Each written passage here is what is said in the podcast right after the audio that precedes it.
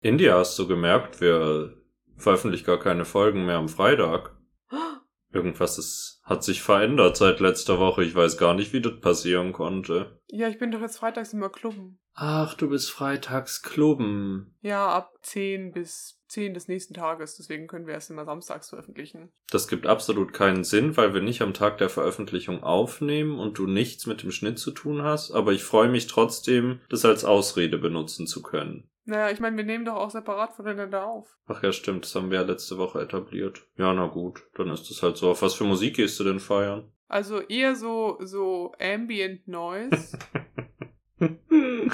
also ich stehe auf so öffentlichen Plätzen und schaue halt, was so läuft. Das ist eine fantastische Idee, muss ich mir merken. Ich bin so, ja Mann, Straßenlärm. Dem Till und der India sein Podcast. Kein Spotify Original Podcast.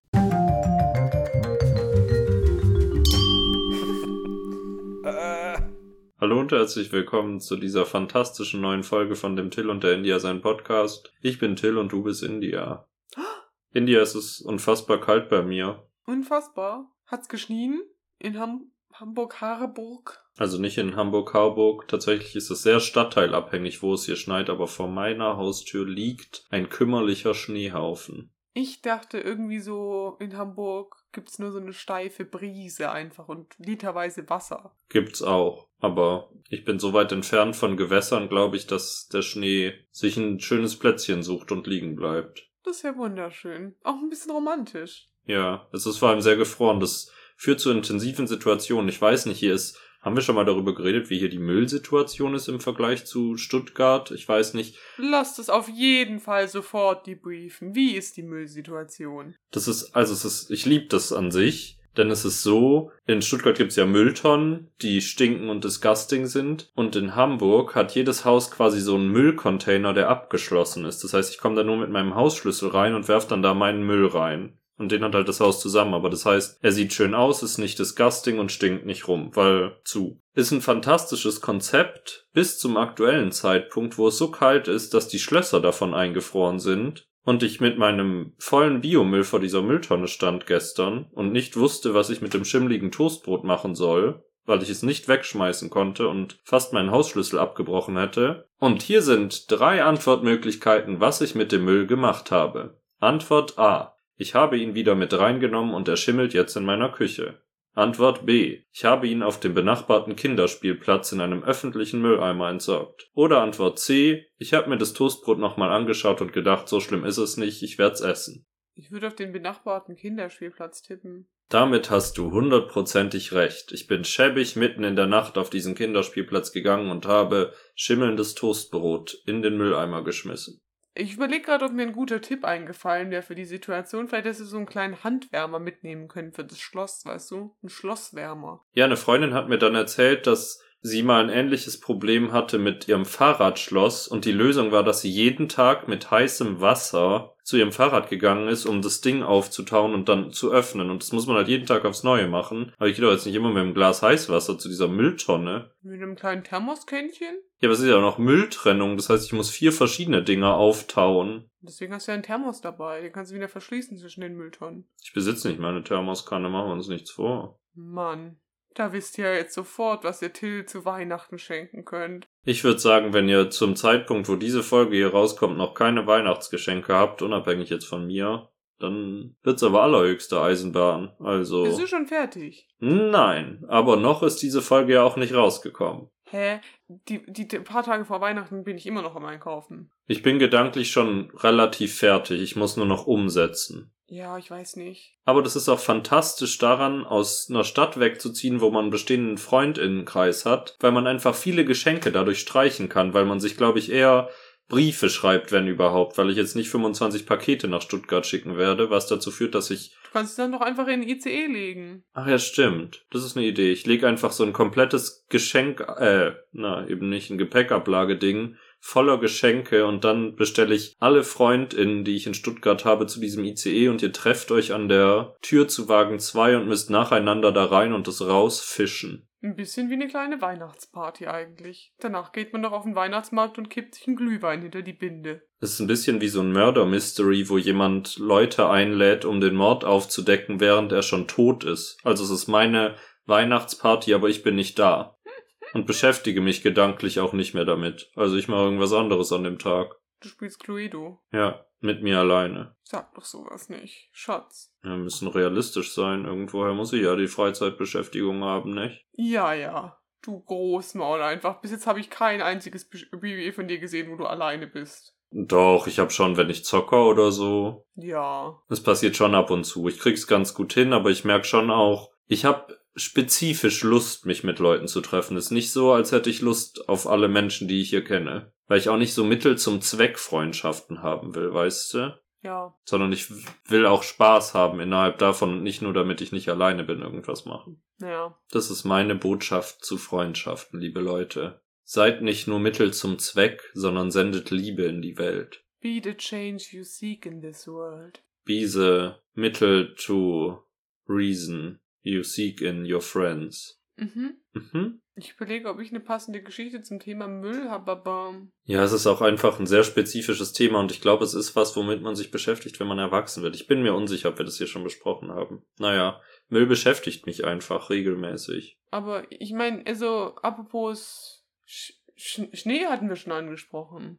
Am Samstag habe ich beim, also die Erstsemester bei uns haben so eine Veranstaltung, da machen sie so eine Fernsehsendung, so als kleine Übung. Oder halt, in dem Fall war es eine größere Übung, weil es kam sogar ein ganzer ähm, Übertragungswagen, damit die mal so ein bisschen Übertragungswagen kennenlernen und so und mal was damit produzieren. Das war ganz cool. Und ich war einfach da, weil ähm, Freunde aus meinem Semester sind als Band aufgetreten und ich habe mich so in ihr Bandprojekt rein inserted, obwohl ich keinerlei musische Talente habe. Till kann es bezeugen. Ich würde auch sagen, mein zweiter Name ist India Tontaub. du bist so eine Tontaube, auf die irgendwelche reichen Menschen Schießübungen machen. India Tontaub.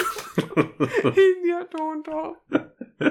Auf jeden Fall ähm, bin ich jetzt denen ihre Managerin und war deswegen da, um sicherzustellen, dass das Styling der Band gut zusammengepasst hat, farblich. Und ich muss euch sagen, hat wirklich gut zusammengepasst. Und ich habe ein Hemd, ein Herrenhemd ausgesucht mit so einem Batikmuster. Das war so Anthrazit, lila, gelb. Und die, äh, die Person, die es getragen hat, hat sehr viele Komplimente erhalten. Und jedes Kompliment ist direkt in mein Ego geflossen. Ich sage euch das. Die eigentliche Geschichte, die ich zum Thema Schnee erzählen wollte, war aber die, Ihr habt gekokst. ja.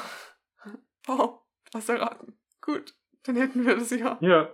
Dann schönen Tag noch. Herzlichen Glückwunsch. Äh, auf jeden Fall bin ich die Treppen zu diesem Übertragungswagen, die sind so aus Eis und während der Sendung hat es einfach angefangen zu schneien und es war, war so der erste Tag, wo es so Minusgrade gefühlt bei uns gab. Und mich jetzt einmal so fett gelegt und ich habe mich gerade noch so am Griff gehalten. Und zum Glück hatte ich den Griff nicht runtergedrückt, deswegen hat es hat drin niemand mitbekommen. Aber mich jetzt fast mit der äh, teuren Kamera ins Kommilitonen fett aufs Eis gelegt an so einer Stahltreppe. Definitiv hätte ich mir irgendwie einen Arm gebrochen, wäre ich da tatsächlich gefallen. Das war so close. Uah, ich bin wie in so einem Cartoon so hin und her gewabbelt. Kannst du es dir vorstellen? Ja, also ich kann es mir vor allem sehr gut vorstellen, weil du es gerade in die Kamera reinmachst. Also ich habe hier exklusive Bilder, die ihr nicht habt gerade.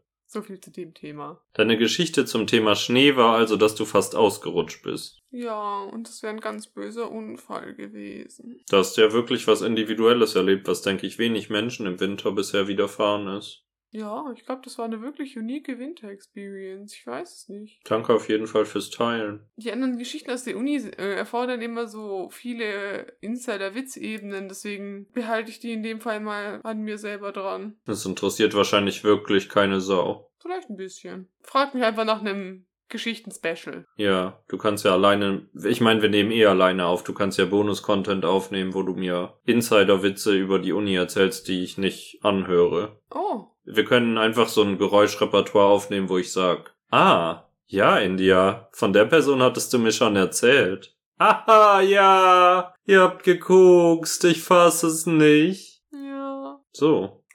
Ich habe beim Schnitt der letzten Folge gemerkt, dass meine einzige Geschichte der Woche von einer fremden Person kam. Also es war nicht mal meine eigene Experience von der Obstkistenbombe, die in der Bahn äh, herumfuhr. Und ich würde gerne von der gleichen Person noch eine Geschichte erzählen, die also wieder nicht meine ist. So spannend ist mein Leben gerade, dass ich einfach nur Geschichten abgreife. Aber die Geschichte ist so hoch auf der fantastischen Geschichtenskala, dass ich sie nicht hier verschweigen kann. Ich muss überlegen, wie ich sie jetzt so verpacke, dass sie nicht ausufernd und boring wird, Diese Freundin, von der die Geschichten stammen, die wohnt in einer WG. Und die hat eine relativ neue Mitbewohnerin. Das ist so eine unique Experience. Ja, das war die Geschichte. Und irgendwann ist es passiert, die neue Mitbewohnerin lag noch un wenig bekleidet in ihrem Zimmer vom Schlafen und dann hat der Vermieter der beiden wütendst geklingelt und die Freundin hat die Tür geöffnet und er war so, hallo, ich muss mit Veronika reden. Das ist ihr, der Name der neuen Mitbewohnerin in dieser, ist nicht ihr echter Name, bla bla bla, ist auch egal. Auf jeden Fall ging die, meine Freundin dann in ihr Zimmer und hat gesagt, ja, da hinten. Und dann hat Veronika gesagt, oh, ich muss mir erstmal was anziehen. Und dann sind die beiden sich gegenübergetreten. Und das heißt, den Rest der Geschichte hat meine direkte Quelle nur noch audiomäßig wahrgenommen, weil sie war in ihrem Zimmer und hat das Gespräch gehört. Und der Vermieter hat zu Veronika gesagt, Hallo, ich hab die Kaution von dir noch nicht gekriegt. Wenn du die nicht innerhalb eines Tages überweist, dann werde ich dich fristlos rausschmeißen. Und Veronika war so, ja, ich hab das, meine Mutter hat versucht, das zu überweisen, aber das ist irgendwie zurückgekommen. Ähm, wir machen es auf jeden Fall heute, aber ich kann Ihnen auch noch einen Screenshot zeigen von der Überweisung. Also ich kann beweisen, dass wir das versucht haben. Das heißt, die stand da schon mal mit ihrem Handy und hat rumgescrollt und dann hat der Vermieter gesagt, ja, ich kann ja auch mal in meine Banking-App schauen, ob ich auch was finde. Also vielleicht ist ja irgendeine Überweisung inzwischen doch angekommen. Vielleicht hat's ja geklappt. Und dann hat meine Freundin beschrieben, sie hat wenig gehört, weil die beiden wohl an ihrem Handy waren und plötzlich hat's zweimal ganz laut gestöhnt. Auf eine, also eine Frau hat sehr laut gestöhnt. Und sie wusste in dem Moment ja nicht, was passiert, weil sie nur gehört hat. Und dann war es kurz still und dann haben sie einfach das Gespräch weitergeführt. Das heißt, niemand wusste zu dem Zeitpunkt, was passiert ist. Und dann ist sie später zu Veronika hingegangen, als der Vermieter gegangen war und hat gesagt, hallo, was ist passiert? Was hat da gestöhnt? Und dann hat Veronika erzählt, dass er sein Handy rausgeholt hat, um in seine Banking-App zu schauen. Mm -mm. Und er hat den Browser geöffnet und dann lief einfach ein Porno. Und eine Frau hat gerade Das ist so halbe. Privatvergnügen gehabt und die beiden haben in dem Moment auf sein Handy geschaut. Das ist die emotionalste Geschichte, die ich dieses Jahr gehört habe, wahrscheinlich. Kannst du das fassen? In dem Fall kann er sie nicht rausschmeißen, oder? Ich, ich würde einfach das Haus verkaufen. Ich würde aufhören, Vermieter zu sein. Ich würde auswandern. Ich würde es nicht verkaufen, ich würde es einfach so. Brach vor sich hinliegen lassen. Ihr müsst keine Miete mehr zahlen. Also das ist gar kein Problem. Für drei Monate mietfrei vergesst ihr bitte diesen Zwischenfall und hier ist noch ein Geheimhaltungsvertrag. Das ist so schlimm. Ich kann nicht. Ich muss wirklich täglich ungefähr, seit ich diese Geschichte gehört habe, daran denken, weil sie so belastend für mich ist und ich war nicht dabei und vor allem nicht der Vermieter. Also, ich habe aus, also äh, ähnlich so, also nach der Sendung waren wir noch äh, bei so einem Studentenwohnheims Weihnachtsfest einfach draußen. Also es war eigentlich nur ein Glühweinstand und viele Studenten um Lagerfeuer. Aber dann kam auf einmal eine her und hat dann erzählt, dass da vorne einfach vorhin jemand Licht anhatte und weil das alles so ebenerdig ist, hat er sie, also hat er einfach sein Licht angehabt. Das heißt, man kann halt in sein Zimmer reinsehen. Und naja, er hat sich sich selber hingegeben. Auch da wäre ich, glaube ich, innerlich abgestorben. Das ist meine größte Angst einfach. Aber ich meine, er hatte doch keinen Moment der Erkenntnis in dieser Geschichte, oder? Er hat Spaß gehabt und danach war es fertig. Ich weiß es nicht genau, so viel habe ich nicht von der Geschichte gehört, ob es irgendwann geendet ist. Mir wurde nur zugetragen, dass es passiert ist. Das ist wirklich ganz, ganz schlimm. Warum passiert das Menschen? Naja, wahrscheinlich hat er es nicht extra gemacht, aber es ist schon mutig im Erdgeschoss, während draußen eine Party ist. Ich kann dazu auch noch, jetzt packen wir ja aber die unangenehmen Sexualgeschichten aus, aber die Königin der Sexualgeschichten, oh je, habe ich die hier schon erzählt? Ich weiß es nicht. Auf jeden Fall gibt es ja, ich weiß nicht, wie das bei euch war, aber es gibt ja so Veranstaltungen, bei uns zumindest, wo man, wenn man das Abi fertig hat, danach eine Nacht auf dem Schulgelände ist und sich volllaufen lässt in vielen Fällen und irgendwie die Schule verschandelt, ungefähr so. Das ist das Programm, Ein was... Abi-Streich, meinst du? Ja, aber das ist der nächste Tag. Bei uns hieß es Day After. Also ich weiß nicht genau warum, weil es war ja eine Night. Aber ist ja auch völlig Bums. Auf jeden Fall fand dieses Event nach meinem Abitur statt. Und irgendwann morgens um fünf rief jemand ungefähr die komplette Stufe zusammen. Also es bildete sich eine Gruppe, die wirklich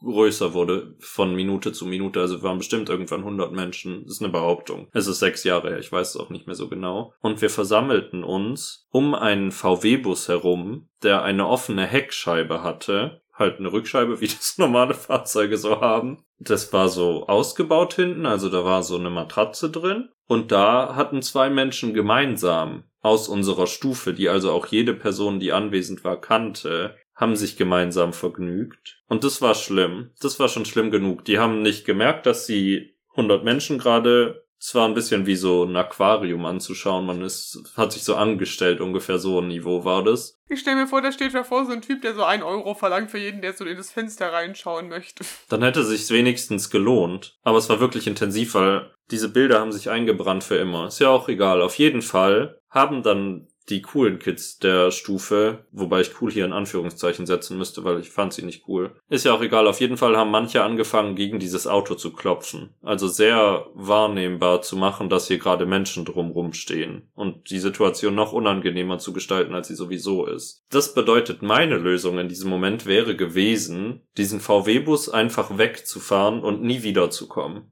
Weil das Abi war ja gelaufen, ich hätte das gemacht, die Menschen muss ich nie wiedersehen, whatever. Ich gehe einfach. Aber das Vergnügen war, der VW-Bus gehörte dem Mann in diesem Sexualakt und die Frau dieses Sexualakts hatte mit ihrem Auto den VW-Bus zugeparkt. Das heißt, es gab keinen Ausweg. Sie waren in diesem VW-Bus festgesetzt und haben dann die intensivste Möglichkeit gewählt, nämlich einfach so getan, als würde nichts passieren und sie würden nichts hören und haben weitergemacht. Und das war die traumatischste Sexualgeschichte aller Zeiten. Wahrscheinlich. Mhm. Und vor allem sind sie nicht gegangen, sondern sie kamen dann eine halbe Stunde später derangiert mit zerzuselten Haaren zurück und haben getan, als wäre nichts passiert. Und es war wirklich eine charakterliche Entwicklung für alle Beteiligten wahrscheinlich. So was Intensives ist mir, glaube ich, noch nie im Leben passiert. Manche Sachen, ich habe eine Freundin, die behauptet immer, dass ich Geschichten erfinde. Also ich hab, erlebe einfach gar nichts, sondern ich erfinde 90% der Geschichten, die mir passieren, weil manche Sachen so unglaubwürdig sind. Aber in diesem Fall ist es nicht so, weil diese Freundin, die mir das unterstellt, war dabei. Es muss also wahr sein. Eine anonyme Quelle, die wir alle nicht kennen, die hier zuhören, war dabei, Leute. Es ist gerade in meiner Wohnung eine andere Freundin, die ebenfalls dabei war, die ich jetzt hier als Live-Gästin holen könnte. Und sie erzählt uns auch, wie sie den Sexualakt zwischen Männlein und Weiblein an diesem Morgen des 28. Juli 2016 wahrgenommen hat. Das klingt ein bisschen wie so eine Tierdoku. Ist es auch wirklich. Vor allem, wenn ich Männlein und Weiblein sage, ist grauenvoll. Ja. Ja, das war die Geschichte. Danke, jetzt haben wir wirklich unangenehme Dinge geteilt. An dieser Stelle, was soll ich sagen? Herzlichen Glückwunsch. Happy Birthday. Das ist eine Frechheit. Ich habe in einem Monat Geburtstag und wir wissen es beide. Naja, egal. Was hast du nochmal für einen Film geschaut? Willst du das jetzt besprechen an dieser Stelle? Ist das, was du wirklich wissen willst? Weiß ich nicht genau. Ich kann dir sagen, ich habe meinen gestrigen Abend damit verbracht, was traurig ist, weil es war der letzte Abend des Wochenendes, bevor es in die neue Woche überging. Das heißt, ich wollte ihn eigentlich schön gestalten. Und ich habe ja Freddy Got Fingered geschaut für diesen Podcast. Und von der Surrealität war dieser Film auf einem ähnlichen Niveau. Es war überhaupt nicht schlimm und rassistisch oder sexistisch oder vulgär oder irgendwas, aber es war wirklich tief in die Kiste des Grotesken gegriffen. Das kann ich sagen. Ich weiß nicht, ob ich lieber nicht nochmal die VW-Bus-Experience erlebt hätte als das. Da hatte ich wenigstens persönlichen Bezug. Naja, hier kommt das Intro und danach spreche ich über diesen fantastischen Film.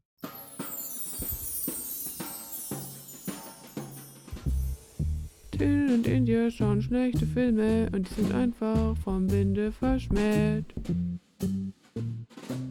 Der Film, den ich geschaut habe, das ist die Realverfilmung von Super Mario Bros. aus dem Jahr 1993. Stimmt, ja. Ja, das stimmt, ja. Wir wissen's, wir erinnern uns leider beide. So, erstmal überraschenderweise gibt es diesen Film auf Netflix, was ich sehr überraschend fand, weil das irgendwie wirklicher Trash ist und ich dachte irgendwie, das wäre sowas, was man, wenn man Glück hat, auf irgendeiner Streaming-Plattform für 15 Euro ausleihen kann, aber es ist wohl ein gängiger Film, was nach Betrachtung des Materials überraschend ist. Oder irgendwie auf YouTube sehen kann, aber spiegelverkehrt wegen Copyright. Ja, das sehe ich auch ein bisschen. Habe ich nicht geschaut. Auf jeden Fall war er auf Netflix, deswegen habe ich in jedem Fall nichts bezahlt. Dieser Film hat sehr wenig mit Super Mario zu tun, was es vielleicht gerade schlecht macht. Ich glaube, der Schlechtheitsfaktor wurde sehr gesteigert, weil zwanghaft versucht wurde, dieses Thema irgendwie auf diesen Film zu stülpen. Und ich glaube, hätten sie das einfach von vornherein nicht getan, wäre dieser Film 30% besser gewesen. Mhm. Also so hat es diese Ebene von, was passiert hier gerade? Es hat nichts mit den Spielen zu tun. Lass mich in Ruhe. Auf jeden Fall, der Film beginnt mit einer Erzählerstimme, die quasi so ein Voice-Over macht über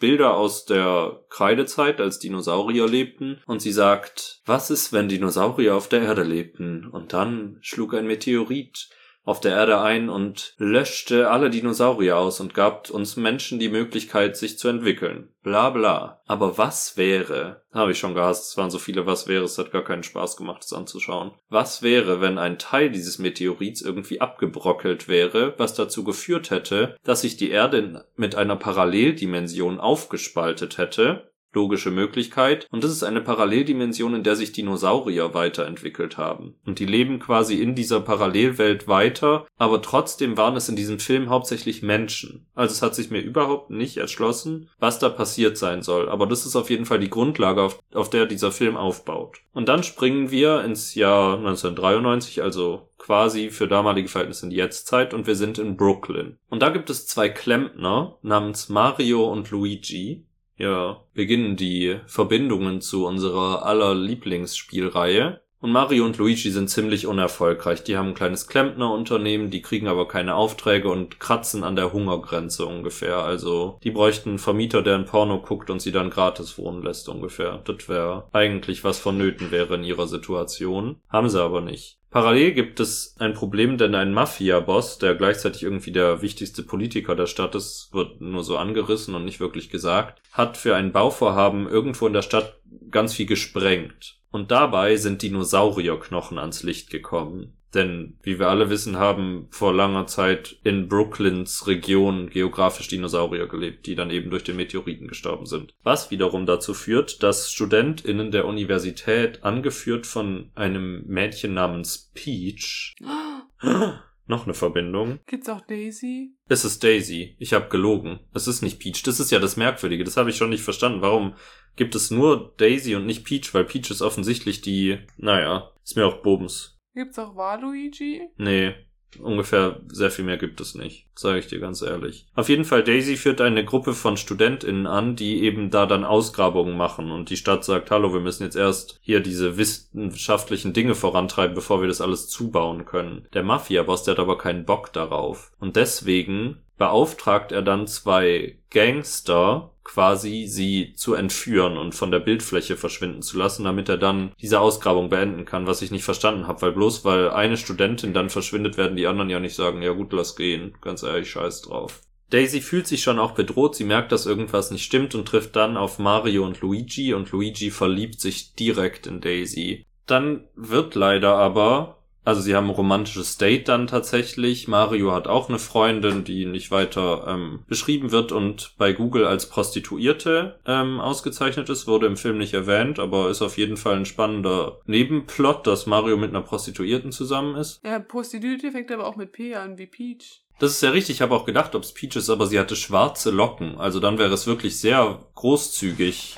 besetzt gewesen. Naja, auf jeden Fall gibt es in der Stadt sowieso schon eine merkwürdige Entführungsserie, bei der Frauen unerklärlicherweise verschwinden und von der Bildfläche weg sind. Und zunächst wird dann die Prostituiertenfreundin von Mario entführt, von unseren zwei Gangstern, die engagiert wurden, um Daisy zu entführen. Und die sind so, ach Mann, wir haben schon 25 Mädels entführt und immer noch nicht war die richtige dabei, wir machen irgendwas falsch, wir sollen doch Daisy entführen, also da scheint irgendwas Tieferes drin zu stecken. Und dann schaffen sie es aber Daisy zu entführen leider. Und Mario und Luigi kriegen das mit. Und Daisy wissen wir nicht zu dem Zeitpunkt, wurde vor 20 Jahren ausgesetzt in einem Ei. Das heißt, sie ist gar kein Mensch, sondern irgendein anderes Wesen. Logisch, wie das halt so ist, ne? Wir hinterfragen es nicht mehr. Ist ihr Vater dann einfach Yoshi? Nee, hoffentlich nicht. Nee, wir wissen das. Ihr Vater kommt später noch vor. Und Yoshi auch. Genau, und auf jeden Fall entführen diese zwei Gangster Daisy dann in die Paralleldimension. Denn, wie sich herausstellt, kommt Daisy aus dieser Paralleldimension und ist Prinzessin Daisy, die Tochter des Pilzkönigs. Und er hat vor Jahren irgendwie sie in die andere Dimension geschmuggelt, damit sie sicher ist. Denn es gibt Cooper, er heißt hier so, erinnert an Cooper, der die Macht an sich gerissen hat. Und der hat den Pilzkönig quasi gestürzt und dann hat der Pilzkönig dafür gesorgt, dass Daisy in Sicherheit ist in der anderen Dimension und hat sie rübergeschickt und sie hat um den Hals eine Kette mit einem Meteoritensplitter. Und das ist ein Splitter, der jetzt eben im Meteoriten fehlt, der in der Paralleldimension noch rumliegt. Und wenn man diesen Splitter da einsetzt, dann verbinden sich die zwei Dimensionen und dann können die Dinos quasi wieder unsere Welt beherrschen. Logisch, das ist alles wissenschaftlich auf einer Basis, da komme ich einfach mit. Ich hoffe, du kommst auch mit. Aber es ist so mächtig, dieser Stein, dass nur Daisy das machen kann. Deswegen wurden Daisy und der Stein entführt. Denken die Gangster, denn Daisy hat noch schnell, bevor sie entführt wurde, Luigi diesen Stein gegeben. Luigi. Ja. Und Luigi und Mario, weil sie natürlich unsere Lieblingshelden sind, folgen dann in diese andere Dimension. Und ja, die ist wild, sage ich so. Da hat sich irgendeine Ausstattung gedacht, wie gestalten wir eine Paralleldimension und dann haben alle ein bisschen merkwürdige Frisuren und Kleidung und es ist komisch, aber heimlich sind es trotzdem Menschen. Wir finden dann relativ schnell heraus, der wollte Daisy halt dafür haben, der Cooper, aber merkt dann, er braucht den Stein. Das heißt, es wird nach den beiden Klempnern dann weltweit gefahndet. Also die Welt besteht aus einer Wüste und einer Hauptstadt, sonst existiert da nichts. Das heißt, in der ganzen Stadt suchen die Leute nach den Klempnern. Und Mario und Luigi parallel versuchen natürlich, ähm, Daisy zu befreien aus der Gefangenschaft. Und dann haben sie eine große Reise, wo sie unterwegs viele verschiedene Leute treffen. Zwischendurch geht ihnen leider der Stein verloren und gerät in Coopers Hände. Also das ist schon mal schlecht, weil dann kann er theoretisch seinen Plan verwirklichen. Und sie nähern sich mehr und mehr dem Zentrum der Stadt, einem Turm, wo Daisy gefangen ist. Cooper hat eine Maschine erfunden, mit der Leute kann sie zurück evolutionieren. Also er entwickelt sie quasi zurück. Das heißt, wenn Leute irgendwelche Verbrechen begehen, dann macht er das mit ihnen und dann sehen sie wirklich merkwürdig aus wie irgendwelche mutierten Echsen. Aber wirklich hässlich. Also, das alleine war so surreal an diesem Film, ich weiß gar nicht. Oje, ich red mich um Kopf und Kragen, es tut mir leid, falls es unübersichtlich ist, aber das ist der Film auch. Und die laufen dann überall rum und es stellt sich heraus, Cooper hat das auch mit dem Pilzkönig gemacht und hat den quasi auf seine Grundfesten zurück evolutioniert. Das heißt, er ist jetzt wirklich nur noch ein Pilz, der quasi in der ganzen Stadt rumeitert und sich an Wänden festsetzt. Also es ist nicht so ein romantischer Super Mario Pilz, wie man das erwarten würde, sondern es ist wirklich der disgustingste Schimmel-Ekelpilz der Erde und das ist überall in dieser Stadt was alles irgendwie dirty und gruselig macht. Ich habe die ganze Optik dieses Films hat nicht zu den Spielen gepasst. Ja, und dann geht's immer weiter und Mario und Luigi kommen Daisy immer näher und näher und es ist intensiv und man weiß nicht so richtig, was passiert. Unterwegs treffen sie viele verschiedene Leute, von denen niemand aber mit den Super Mario Spielen zu tun hat. Also es sind einfach random Charaktere und ich dachte immer, ah, wer soll das jetzt sein? Aber es kamen einfach keine Leute, die man irgendwie zuordnen konnte. Und es sind dann sehr witzige Kämpfe und aufregende Sachen und Verfolgungsjagden, die ein bisschen an Mario Kart erinnern sollen wahrscheinlich, was nicht so gut gelingt. Ja, und dann nimmt die Frau von Cooper, die Lena heißt, soweit ich weiß, also überhaupt keine Verbindung zu irgendwas, hat einfach eine böse Frau namens Lena, den Stein an sich und will dann ihre eigenen Pläne umsetzen, weil sie denkt, ich brauche nicht Daisy, um die Scheiße in den Kometen einzusetzen, Meteoriten, sondern ich mache das selber. Das heißt, sie nimmt sich den Stein, rennt zu den Meteoriten hin und steckt da das Stückchen rein, weil sie denkt, so kann sie die Welten verbinden, aber dann stirbt sie immediately. Sie wird von einem Lichtblitz getroffen und dann klebt ihr Skelett an der Wand und sie ist tot. Goodbye. Ja, sie ist eine wirklich merkwürdig. Alles an diesem Film ist merkwürdig. Und dann kommt es zu einem finalen Showdown, bei dem Mario und Luigi gegen Cooper kämpfen, nachdem sie Daisy und alle anderen entführten Frauen aus der Gefangenschaft befreit haben. Äh, Im Zuge davon wird Cooper zurück evolutioniert und es wird angedeutet, dass er zu Bowser, also diesem großen bösen Riesendino wird. Ist aber auch egal, weil direkt danach stirbt er, ungefähr. Das ist so, was passiert. Also er löst sich dann auf und wird noch weiter zurück evolutioniert, bis er einzellig ist und nur noch ein Matschhaufen. Und dann haben sie die Stadt aus der Diktatur befreit und alles ist toll und der Pilzkönig wird wieder Herrscher. Und dann gehen Mario und Luigi und Daisy und die anderen Frauen zurück zum Übergang zwischen den Welten und gehen rüber nacheinander und dann sagt Daisy aber, ich muss leider hier bleiben, ich kann diese Stadt nicht sich selbst überlassen, ich gehöre hierhin, geht nach Brooklyn zurück und tschüss. Was sehr dramatisch ist, weil Luigi, Luigi und Daisy ja in Love sind, das heißt harter Tobak an der Stelle. Mhm. Und dann gehen sie zurück und sind sehr traurig, aber dann Zwischendurch in diesem Kampf gelang es Cooper für wenige Minuten in der echten Welt anzukommen. Das heißt, es gab zwar quasi Aufmerksamkeit für diese Paralleldimension und Mario, Mario und Luigi haben dann quasi die Welt gerettet und ihn zurückgedrängt.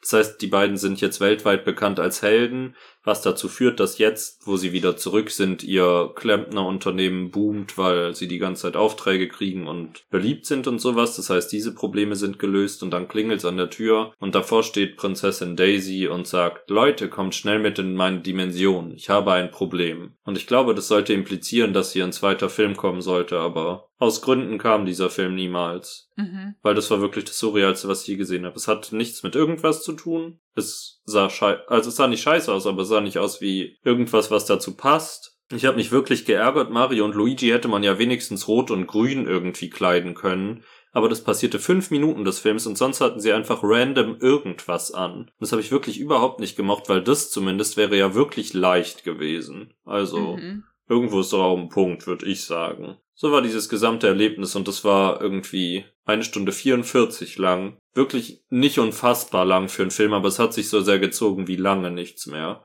Ich merke in deinem Gesicht, dass sich auch diese Erzählung gezogen hat, wie lange nichts mehr. Aber ich, also ich weiß nicht, wie man gut über diesen Film reden kann, ohne dass es völlig ausufernd und merkwürdig ist, weil das einfach den Charakter dieses Films gut rüberbringt. Also, wenn ein Film verdient hat, auf dieser Liste der 250 schlechtesten Filme zu sein, dann ist es dieser. Ich habe auch irgendwie so eine ganz dunkle Erinnerung an so eine Live-Action-Serie, wo sie so Klempner waren und dann hatten sie immer wie so eine Tür zu dieser Super Mario-Dimension. Aber ich weiß nicht, ob sie, wenn sie hinter der Tür waren, nicht in so einen Comic-Stil gewechselt sind und dann war es auf einmal 2D-Animation. Aber ich habe da eine ganz dunkle Erinnerung dran. Es gibt wahrscheinlich viele schlimme Dinge. Wir müssen einfach alle hoffen. Nächstes Jahr kommt ein von Nintendo selbst animierter Super Mario Film ins Kino. Das ist vielleicht eine Chance, solche Dinge umzusetzen. Ich glaube nicht, dass ich ihn mir angucken werde, weil dazu ist mir zu egal, aber zumindest können sie damit Dinge wieder gut machen. Ich weiß nicht, ob die das schon wieder gut machen. Ich habe nur äh, in den Trailer gesehen, wo Chris Pratt ja Mario spricht und Anya Taylor-Joy spricht Peach. Und die verkörpern für mich einfach nicht Juchai. Wir sind Fantasy-Figuren und lieben es, herumzuspringen in einem Jump-and-Run-Spiel. Mein Gott, wir wollen nicht vorschnell urteilen. Sehr viel schlimmer als das hier kann's nicht werden. Was soll ich sagen? Obviously, I do wanna vorschnell urteilen. That's my whole personality. Das stimmt. Worüber du auf jeden Fall vorschnell urteilen kannst, weil es wahrscheinlich berechtigt ist, ist eine weitere Komödie mit Eddie Murphy. Ich mag Eddie Murphy sogar manchmal. Na also, siehste. Dann wird es doch bestimmt toll. Der Film heißt Norbit aus dem Jahr 2007. Sieht nach... Das habe ich noch nie im Leben gehört. Ich auch nicht, gar nicht, gell? Und 2007 war ja voll in unserer Bewusstseinszeit. Gönn dir, würde ich sagen, auf jeden Fall. Ade. Ich freue mich schon drauf. Dann sehen wir uns nächste Woche in dieser Hinsicht, nicht? Und jetzt kommen wir zu Manuel Neuer. Kitsch und Quatsch. Findest du das als Namen wirklich geeignet? Ich find's irgendwie blöd. Naja, aber ich meine, es geht doch um kitschige Geschichten und die sind halt ein bisschen witzig, weißt du? Und die heutige Ausgabe von Kitsch und Quatsch, Leute, die ist was ganz, ganz Besonderes. Denn wir haben es letzte Woche, glaube ich, schon angedeutet. Heute tragen wir Manuel Neuer im übertragenen Sinne zu Grabe. Also ich glaube, ich gehe davon aus, dass er nicht in dieser Geschichte jetzt stirbt, aber heute kommt der letzte Teil unserer Fanfiction zu Manuel Neuer und Paula. Ich bin so gespannt. Ich kann, ich, ich warte seit Wochen. Ja, ich warte auch seit Wochen. Letzte Woche war vor allem schon so intensiv, weil alles mit Zeitsprüngen war und irgendwann die Ärztinnen von Manuel verboten haben, dass er Besuch empfangen darf, damit er schneller geheilt werden kann. Und es ging immer darum, ob er auf die Hochzeit von Bastian Schweinsteiger gehen darf oder ob Paula alleine dorthin geht. Denn sie ist plötzlich mit allen Leuten vom FC Bayern befreundet, wie man das halt so macht. Goals. Ich würde sagen, du fängst an, India. Äh, Lesen wir auch diese Autorennotiz? Ja, komm. Heute geben wir der guten Amelie nochmal alle Aufmerksamkeit, die sie kriegen kann. Hall, ihr Lieben. Das hier ist das letzte Kapitel meiner Geschichte. Ich habe zwar schon angefangen, an einer Fortsetzung zu schreiben, aber so wirklich will es nicht. Dazu kommt im Moment auch noch Stress in der Schule. Also wird das hier erstmal der letzte Teil sein. Wann genau es weitergeht, weiß ich noch nicht. Wir wissen es auch nicht. Es gibt tatsächlich eine Fortsetzung, aber ich weiß nicht, ob wir seelisch über unsere Traumata hiervon hinwegkommen und irgendwann das lesen. Niemand weiß das. Tag der Hochzeit. Paula wurde heute von Thomas und Lisa Müller abgeholt. Geht ja direkt fantastisch los. Thomas Müller. Und mit zu der Hochzeit von Bastian und Anna genommen. Hallo Paula, begrüßte Lisa sie mit einer Umarmung. Toll siehst du aus. Hey Lisa, du siehst auch nicht schlecht aus, sagte sie zu der Frau von Thomas Müller. Das liebe ich, dass das ihre Charakterbeschreibung ist. Danke, dass ihr mich mitnehmt, sagte sie zu Thomas. Kein Problem, sagte Thomas und startete den Wagen. In der Zeit, wo Manuel auf Mallorca war, hatte sie sich gut mit Lisa, Anna und Claudia Lahm angefreundet. Ich mag, das klingt, als wären sie alle Schwestern. Ich würde auch gerne wissen, ob die Frauen der Fußballspieler tatsächlich so heißen. Heißt die Frau von Philipp Lahm Claudia? Deswegen wurde sie auch von Anna eingeladen. Jetzt wissen wir wieso. Zehn Minuten später waren sie auch schon da. Haben Bastian Schweinsteiger und seine Frau nicht in Venedig geheiratet? Wahrscheinlich war das nach dieser Zeit. Egal. Am Tegernsee herrschte schon reges Treiben.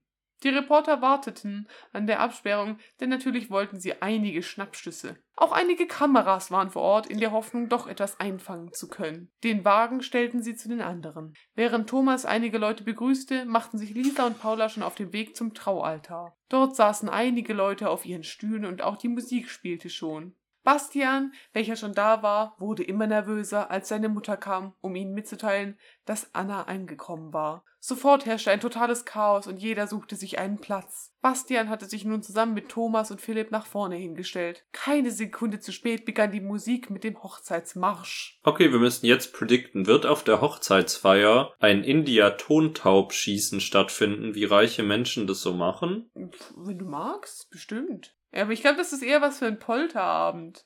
Einfach nicht Tontauben schießen, sondern sie hinschmeißen. Tontauben schmeißen. Okay, Entschuldigung, ich bin abgedriftet, aber ich muss viel an India Tontaub denken. Erwartungsvoll sah der Bräutigam zum Eingang, um seine Traumfrau endlich sehen zu können. Auch Thomas und Philipp taten dies. Es dauerte einen Moment, als Anna dann auch schon im Hochzeitskleid erschien, zusammen mit ihrem Vater. Hinter ihnen dann ihre Trauzeugin. Anna schritt zusammen mit ihrem Vater den Teppich entlang. Bastian war einfach nur sprachlos. Seine Frau sah aus wie ein Engel. Annas Vater gab sie an Bastian weiter, und die beiden sahen sich verliebt an. So, ihr Lieben, seid ihr soweit? fragte der Pfarrer. Das Paar sah sich an. Anna nickt, und so wusste Bastian, was er zu tun hatte. Nein, noch nicht ganz. Es fehlt noch eine Person. Sofort erklang wieder leise Musik.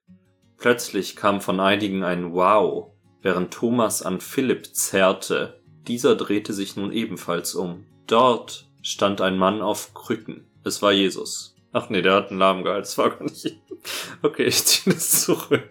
Paula hatte sich nur kurz umgedreht und blickte schon wieder nach vorne. Doch dann drehte sie sich ruckartig wieder um und schaute sich den Mann genauer an. Manu, hauchte sie. Sie stand auf und lief auf ihn zu. Du kannst wieder laufen, brachte sie gerade noch so raus. Ich wollte dich überraschen, sagte er und lächelte sie glücklich an, und schon hatte er sie in seine Arme gezogen und stürmisch geküsst, während seine Krücken zu Boden fielen. er steckte all die Sehnsucht und die Freude in diesen Kuss. Am liebsten hätte er sie nie wieder losgelassen.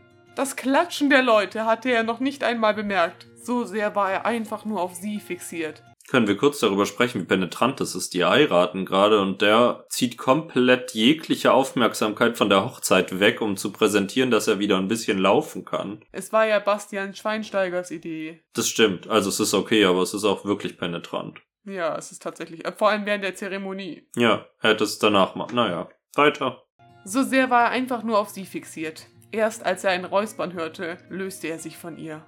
Dürfen wir nun heiraten? grinste ihm ein glücklicher Bastian entgegen. Paula, wel welche sich vor ihren Freund gestellt hatte, grinste übers ganze Gesicht und nickte. Schnell gab sie ihrem Freund noch einen Kuss, bevor beide sich nach vorne auf ihren Platz setzten. Während der ganzen Trauung sahen sich Paula und Manuel immer wieder verliebt an. Von den Feierlichkeiten bekamen sie nicht viel mit. Manuel hatte das Gefühl, als wäre er der glücklichste Mensch auf dieser Welt. Dabei sollte es doch eigentlich Bastian sein. That is true, immerhin merkt er, dass irgendwas falsch läuft. Immer wieder musste sie ihn ansehen. Er konnte wieder gehen. Er war diesen Rollstuhl los. Er wirkte total glücklich. Als sich Bastian und Anna dann küssten, kam er wieder in der Realität an. Er konnte es nicht erwarten, seine Freundin endlich wieder in den Arm zu nehmen. Der Pfarrer hatte gerade die Zeremonie beendet. Anna und Bastian hatten den Altar verlassen. Da stürmte Paula auch schon zu ihrem Freund. Also, sie sitzen doch nebeneinander. Er nahm sie sofort wieder in den Arm und küsste sie. Ich hab dich so vermisst. Ich kann es nicht glauben, dass du doch da bist. Du hast es geschafft. Ich freue mich so für dich, hauchte sie ihm ins Ohr, nachdem sie sich gelöst hatten. Ich kann meine Gefühle grad gar nicht beschreiben. Ich hab's zwar im letzten Satz getan, aber mein Gott, sagte sie und lächelte ihn glücklich an. Ist die Überraschung gelungen? wurde sie von Thomas und Lisa gefragt, welche sich neben sie stellten. Überraschung? Manuel nickte. Nur Thomas, Basti und Lisa waren eingeweiht und hatten diese Idee. Vor etwa einem Monat bei einer Übung hat plötzlich etwas sich gelöst und innerhalb von wenigen Minuten konnte ich plötzlich meine Oberschenkel wieder spüren. Sofort waren alle hellwach und es wurden Untersuchungen gemacht. Ich hatte nur eine geringe Teillähmung, wie es sich rau- herausgestellt hat. Deswegen saß ich über in ihrem Rollstuhl. Doch die Nerven waren eingeklemmt, blockiert, was auch immer, so dass es wie eine Lähmung aussah. Was auch immer. Einfach so beschreibt er seine Diagnose. Die waren bei allen SpezialistInnen in Deutschland und die haben nicht gemerkt, dass da nur ein paar Nerven eingeklemmt sind.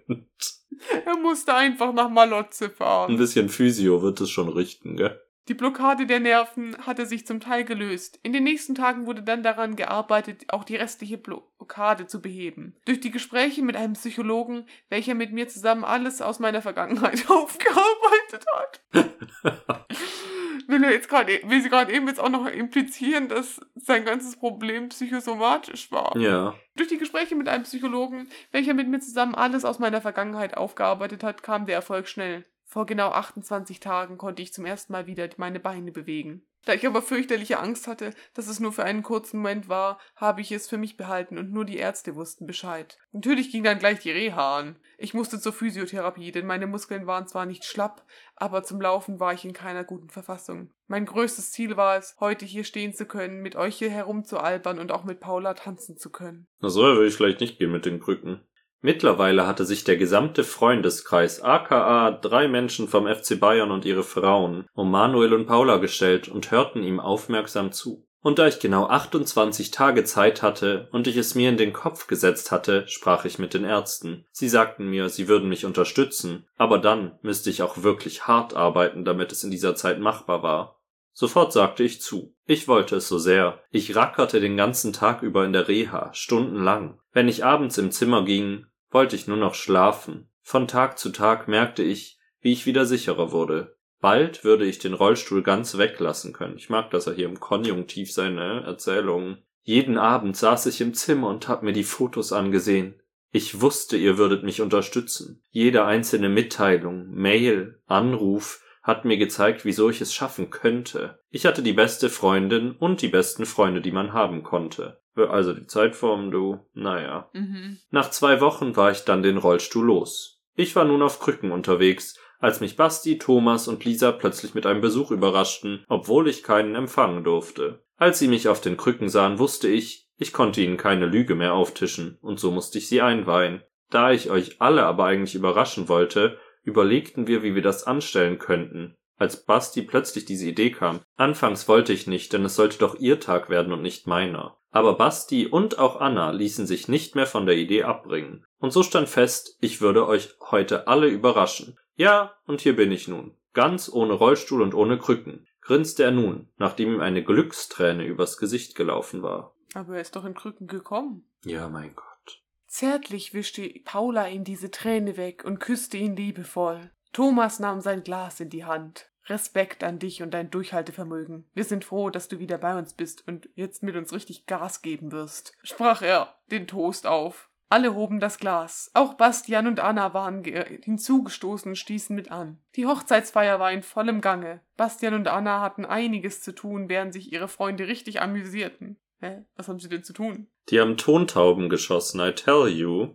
Während dem Essen wurde viel gelacht und es kamen einige nette Geschichten auf den Tisch. Zur späteren Stunde öffneten Basti und Anna dann die Tanzpiste.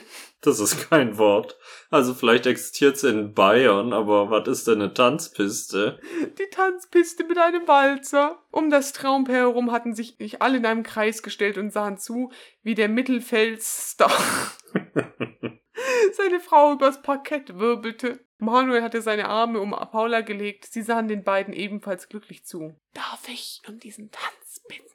Hauchte er ihr ins Ohr. Paula drehte sich um und sah seine leuchtenden Augen. Sie nickte und schon hatte er ihre Hand genommen und auf die Tanzfläche gezogen. Sofort schlangen sich seine Arme um sie. Sie schmiegte sich liebevoll an ihn und tanzte langsam zur Musik. Sie hatte die Augen geschlossen und war in diesem Moment einfach glücklich. Lange hatte sie auf solche Momente warten müssen. So sehr hatte sie es sich gewünscht, und nun waren diese Momente endlich wahr geworden. Sie liebte es zu tanzen. Langsam bewegten sie sich.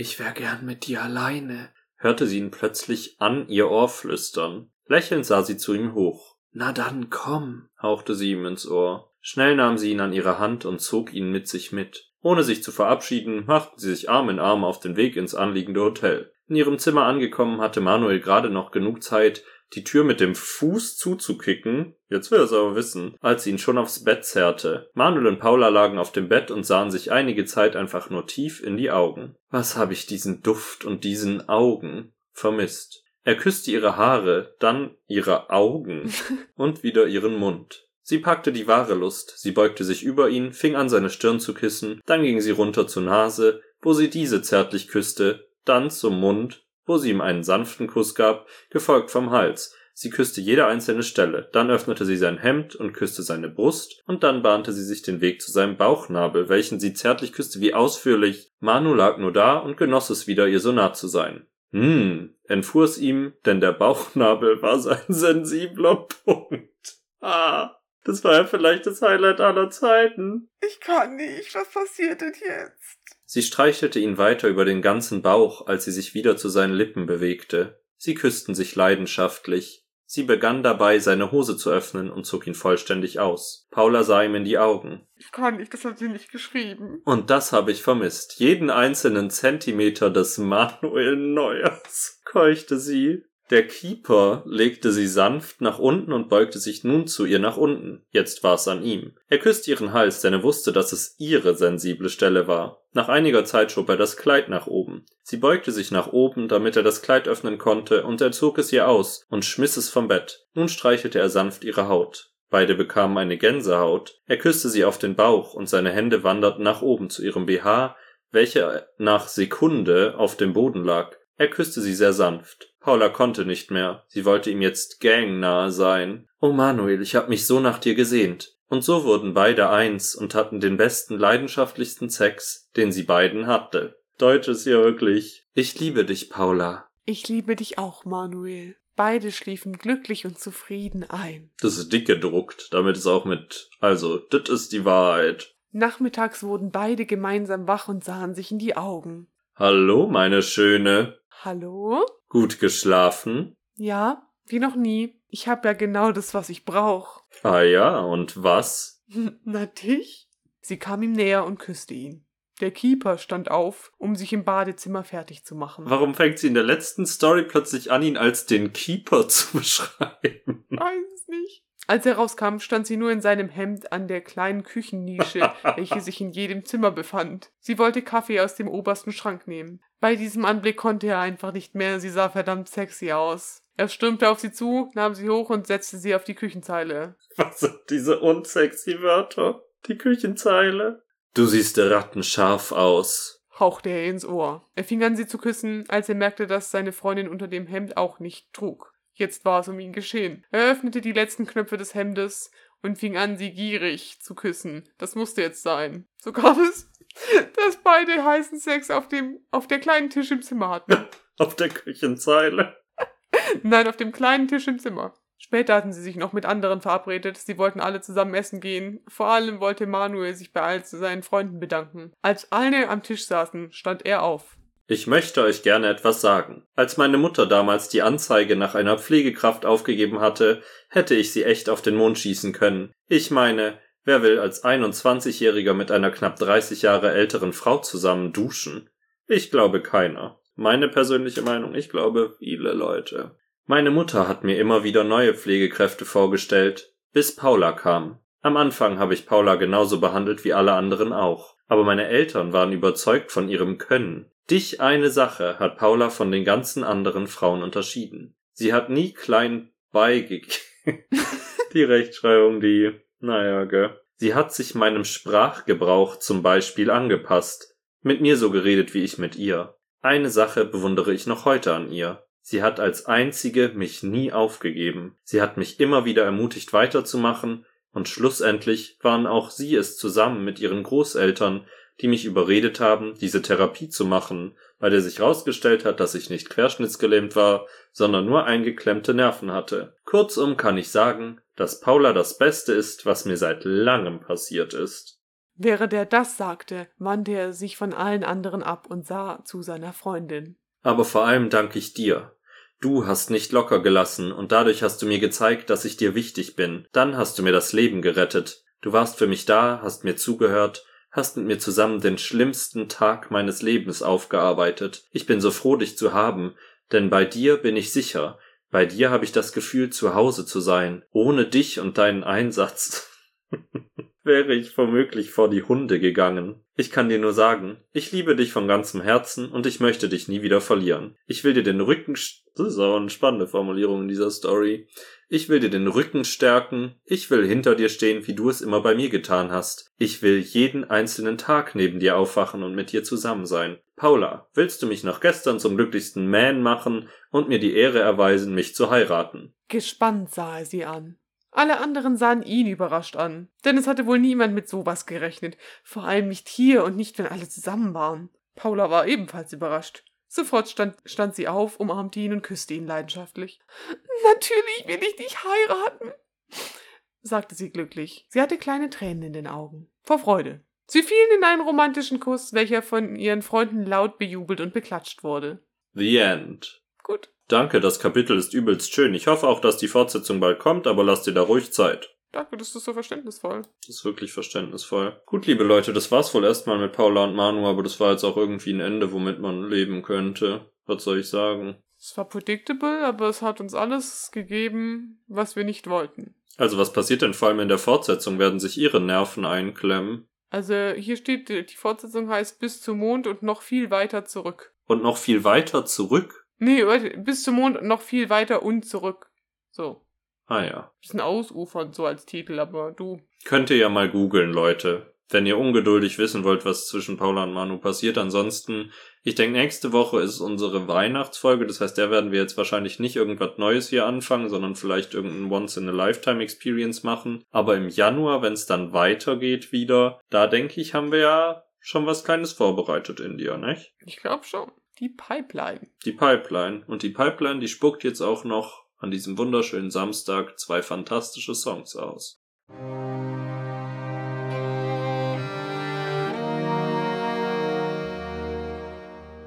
Jetzt folgt der letzte Scheiß. Ich muss auch anfangen mit dem letzten Scheiß. Da bist du ja richtig nervös, nicht wahr? Ja, oh Gott. Ich würde gern, ich weiß nicht, wie oft dir das passiert, aber manchmal Songs von so, äh, so KünstlerInnen auf TikTok, die so sind so, ich habe diesen Song geschrieben und dann ist es nur so ein Video, wie sie ihren eigenen Song im Auto hören. Das habe ich immer wieder gerade. Ähm, und der, den Song finde ich tatsächlich gut, der ist einfach Coffee, also Kaffee, und der ist von Tyler Jane ist ein Hit. Das ist ja auf den Punkt eine Beschreibung, sag mal.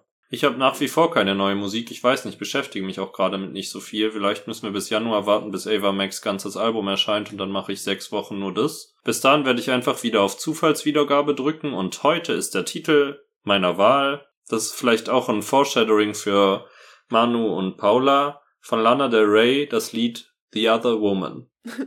The other woman. Das hasse ich, das Lied ein bisschen. Den Anfang zumindest. Naja, es ist auf der Playlist. Was soll der Geiz? Gut, liebe Leute. Hm, Es war mir ein Fest. Es war mir ein Fest. Und nächste Woche wird's ein richtiges Fest. Da ist der 24. Dezember und keine Sau wird sich diese Folge am Tag des Erscheinens anhören. Also, vielleicht doch, vielleicht braucht ihr das ja gerade an diesem Tag. Wir werden sehen, wir, wir wünschen euch was, gell? Ich hab euch lieb. Ich so semi.